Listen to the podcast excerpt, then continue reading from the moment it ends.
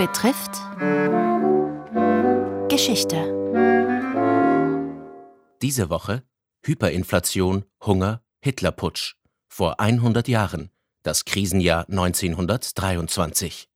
Heute Beginn der Währungsstabilisierung unter der Regierung Stresemann.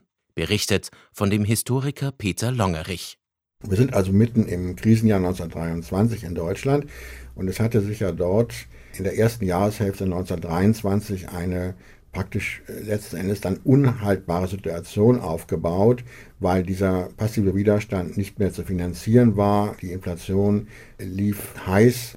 Es stellten sich rechtsextremistische Verbände auf, die den Widerstand einer Ruhe nutzen wollten für eigene Sabotageakte, für, ein, für eigene Aufstandsvorbereitungen. Und die neue Regierung, die im August 1923 ans Ruder kam, die Regierung Stresemann, eine große Koalition, versuchte nun äh, der Situation Herr zu werden und brach den passiven Widerstand in Ruhe im September ab. Man muss einfach sagen, dass natürlich die Regierung Stresemann bei allem, was man ihr sozusagen aus dem Nachhinein vorhalten kann, und sie ist ja dann auch auf dem Höhepunkt der Krise auseinandergebrochen. Sie hat doch aber eine wesentliche Errungenschaft mit sich gebracht, nämlich ist es gelungen, die Währungsstabilisierung einzuleiten. Deutschland war ja nicht das einzige Land, wo eine Hyperinflation herrschte, aber man wusste im Grunde genommen, wie man das macht. Das heißt, man musste das Vertrauen des Auslands gewinnen, ausländische Anleihen anziehen und man musste im Innern ein Sparprogramm durchsetzen. Hinzu kam im Falle Deutschlands die Lösung der Reparationsfrage.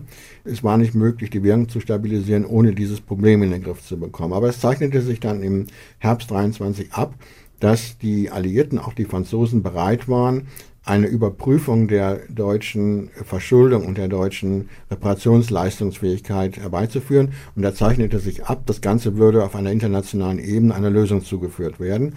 Und damit war der Boden bereitet für die Währungsstabilisierung, für die Einführung einer neuen Mark in Deutschland. Aber man muss dazu sagen, wenn es den Putschisten oder den Staatsstreichplanern gelungen wäre, das System umzuwerfen im Herbst 23, dann hätte diese Währungsstabilisierung wohl keinen Erfolg gehabt, weil das internationale Vertrauen zerstört worden wäre. Und das war die Voraussetzung dafür.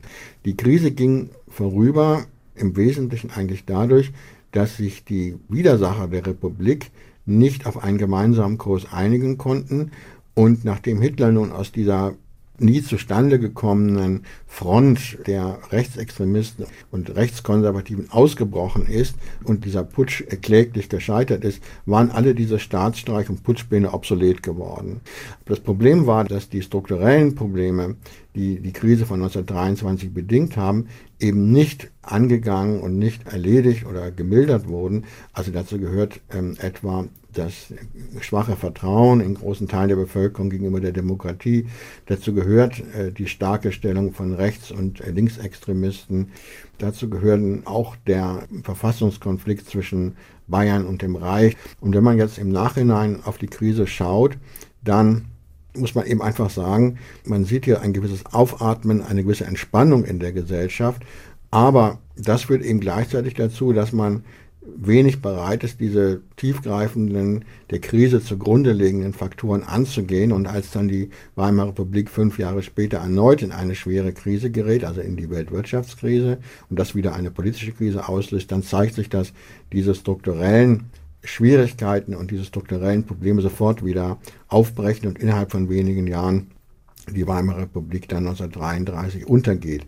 Also im Grunde genommen gibt es einen durchaus engen Zusammenhang zwischen dem Jahr 23, also der Krise, die dann in sich selber wieder zusammengefallen ist, und der Krise 33, die zum Ende der Republik geführt hat. Man kann im Grunde genommen über 1933 gar nicht reden, wenn man nicht einige Kenntnisse von 23 mitbringt, und man kann über 23 und den Ausgang der Krise nicht reden, wenn man nicht die Perspektive von 1933 im Kopf hat.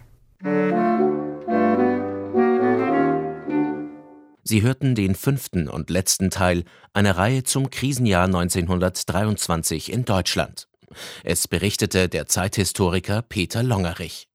Gestaltung Rosemarie Burgstaller, Redaktion Robert Weichinger. Der Band Außer Kontrolle Deutschland 1923 von Peter Longerich ist im Molden Verlag erschienen